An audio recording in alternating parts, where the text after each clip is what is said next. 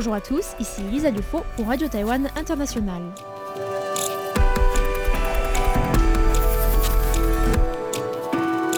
C'est l'heure de la revue Asie-Pacifique, une sélection de sujets d'actualité alternée d'émissions thématiques sur l'Asie-Pacifique.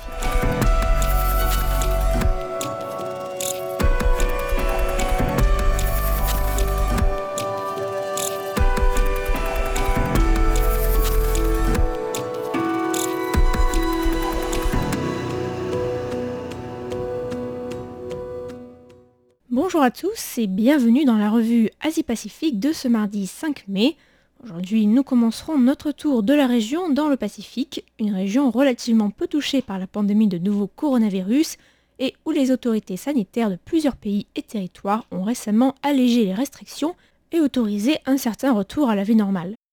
Nous irons ensuite au Vietnam, où le Parti communiste a célébré la semaine dernière le 45e anniversaire du jour de la réunification, une date qui commémore pour les communistes la prise de Saigon le 30 avril 1975 et la victoire sur les États-Unis.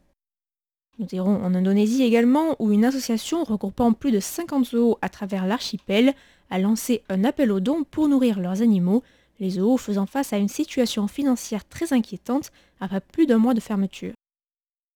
Nous reviendrons également sur un règlement adopté en Thaïlande qui accorde un peu plus de liberté capillaire aux élèves des collèges et des lycées à travers le pays. Nous ferons ensuite un petit passage en Corée du Nord où le dirigeant Kim Jong-un est finalement réapparu dans les médias du pays après trois semaines d'absence de la sphère publique, alimentant ainsi tout un tas de folles rumeurs à son sujet. Et nous finirons notre petit tour de l'Asie-Pacifique, toujours dans le Pacifique, où le gouvernement des îles Fidji a récemment annoncé la création d'un programme de bourse dans les domaines du climat et des études océaniques avec l'aide de la Norvège. Dans la région du Pacifique, relativement peu touchée par la pandémie de nouveau coronavirus, plusieurs pays et territoires ont récemment décidé d'alléger les restrictions et les mesures de prévention liées au virus. En Nouvelle-Calédonie, par exemple, où aucun nouveau cas n'a été recensé depuis 25 jours, presque toutes les restrictions ont été levées. Radio New Zealand a rapporté que les écoles de toutes les provinces ont de nouveau ouvert leurs portes, ainsi que les cinémas, les théâtres, les bureaux de poste et les transports en commun, à condition bien sûr de respecter les distances de sécurité. Reste interdit toutefois les festivals culturels, les boîtes de nuit ou encore les compétitions sportives. Dans l'archipel des Tonga, qui est resté épargné par la pandémie, le couvre-feu et l'état d'urgence sont maintenus jusqu'au 15 mai, mais les églises ont déjà été ouvertes dimanche.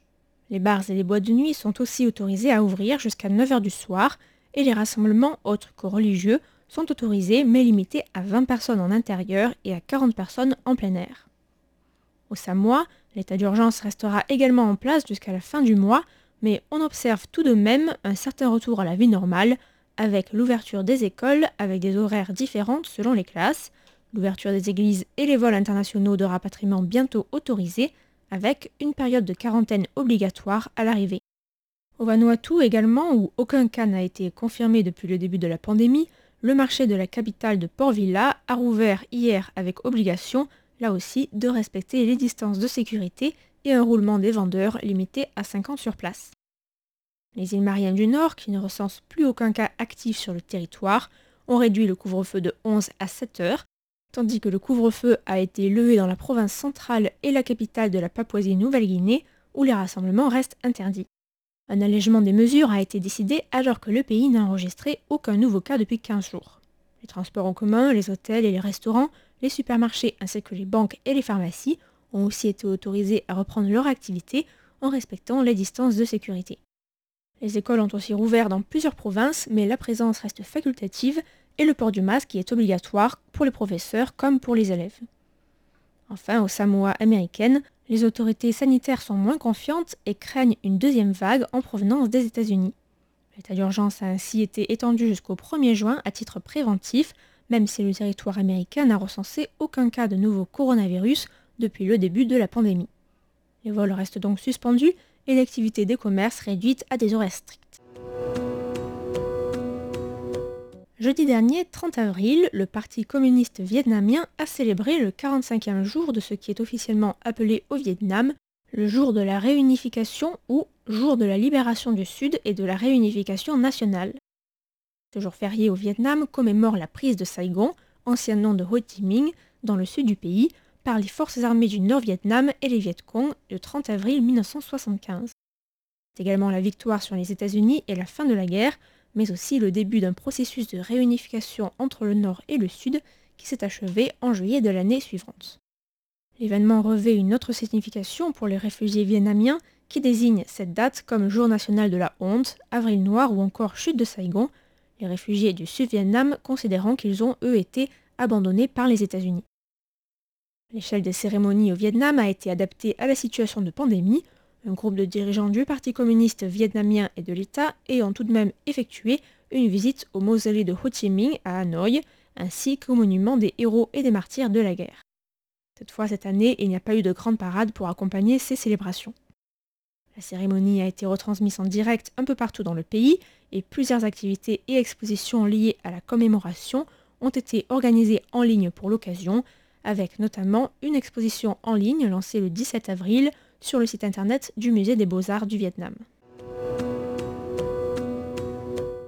En raison de la pandémie de nouveau coronavirus, la plupart des 55 zoos affiliés au programme Conservasi Species Indonesia, une association des zoos indonésiens, sont fermés au public depuis la mi-mars, entraînant un manque à gagner qui pourrait bien tourner à la tragédie pour des dizaines de milliers d'animaux.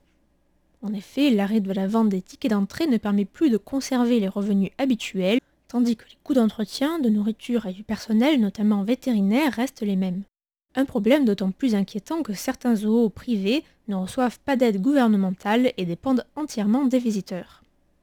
L'association a lancé un appel aux dons en ligne intitulé Food for Animals pour nourrir les animaux en captivité dans les zoos enregistrés auprès de l'association, après avoir publié un sondage selon lequel 92% des zoos en question, situés sur les îles de Sumatra, Java, Bali, Lombok et Bornéo ne disposaient pas de quoi nourrir leurs animaux au-delà de la mi-mai. Ces 55 zoos hébergent au total plus de 70 000 animaux de 4 912 espèces différentes, dont une bonne partie sont endémiques à l'Indonésie et menacées d'extinction, comme par exemple le tigre et l'éléphant de Sumatra ou encore l'orang-outan de Bornéo. Le quotidien thaïlandais Bangkok Post a rapporté qu'un nouveau règlement publié vendredi dans la Gazette royale du Royaume et entré en vigueur le lendemain vient préciser et confirmer l'accord d'un peu plus de liberté capillaire pour les élèves de Thaïlande. Une règle adoptée en 1972 donnait des précisions très strictes sur le style de coupe et la longueur des cheveux pour les filles et les garçons. Bien que les restrictions aient été allégées entre-temps, la coupe au carré est toujours de mise pour les filles, ainsi que les cheveux coupés très courts pour les garçons dans la plupart des établissements publics, ce pour accompagner l'uniforme porté par tous les élèves.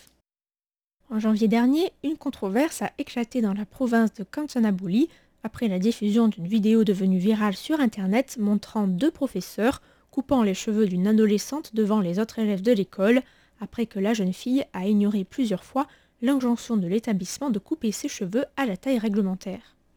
Désormais, les filles pourront laisser pousser leurs cheveux à condition de les attacher de façon propre et nette, comme c'est précisé dans le document, et les garçons, à qui il est toujours interdit de laisser pousser leur moustache ou leur barbe, pourront laisser pousser leurs cheveux également jusqu'à la nuque. Les permanentes, les colorations, les symboles et les coupes d'un style un peu différent resteront interdits pour tous les élèves. Après trois semaines de disparition dans les médias nord-coréens, le dirigeant Kim Jong-un est de nouveau apparu en public lors de l'inauguration d'une toute nouvelle usine d'engrais aux côtés de sa sœur Kim Yo-jong. Trois semaines d'absence avaient alimenté des rumeurs les plus folles au sujet de sa santé, certains le disant gravement malade et d'autres affirmant même que le dirigeant était déjà mort. Kim Jong-un n'avait pas fait d'apparition publique depuis le 11 avril et n'avait pas participé, le 15 avril dernier, à l'habituelle cérémonie de commémoration de la naissance de son grand-père, Kim Il-sung, fondateur du régime. Ces derniers jours qui ont précédé sa réapparition, réapparition confirmée du reste par la Corée du Sud, le débat s'est orienté sur la question de la succession éventuelle à la tête du régime, faisant apparaître sa sœur cadette Kim Yo-jong comme la candidate la plus légitime et la plus probable en cas de décès de son frère. Le Premier ministre des îles Fidji, Frank Bainimarama, a annoncé la semaine dernière la création de 24 bourses d'études destinées à des étudiants de la région Pacifique dans le domaine du climat et des océans. Ces bourses seront financées par la Norvège dans le cadre du projet de bourse Norvège Pacifique sur l'océan et le climat, un programme de 2,7 millions de dollars américains, soit environ 2,5 millions d'euros. Le projet vise à encourager la recherche et les nouvelles idées sur l'océan et le changement climatique et de former des spécialistes de ces domaines originaires du Pacifique.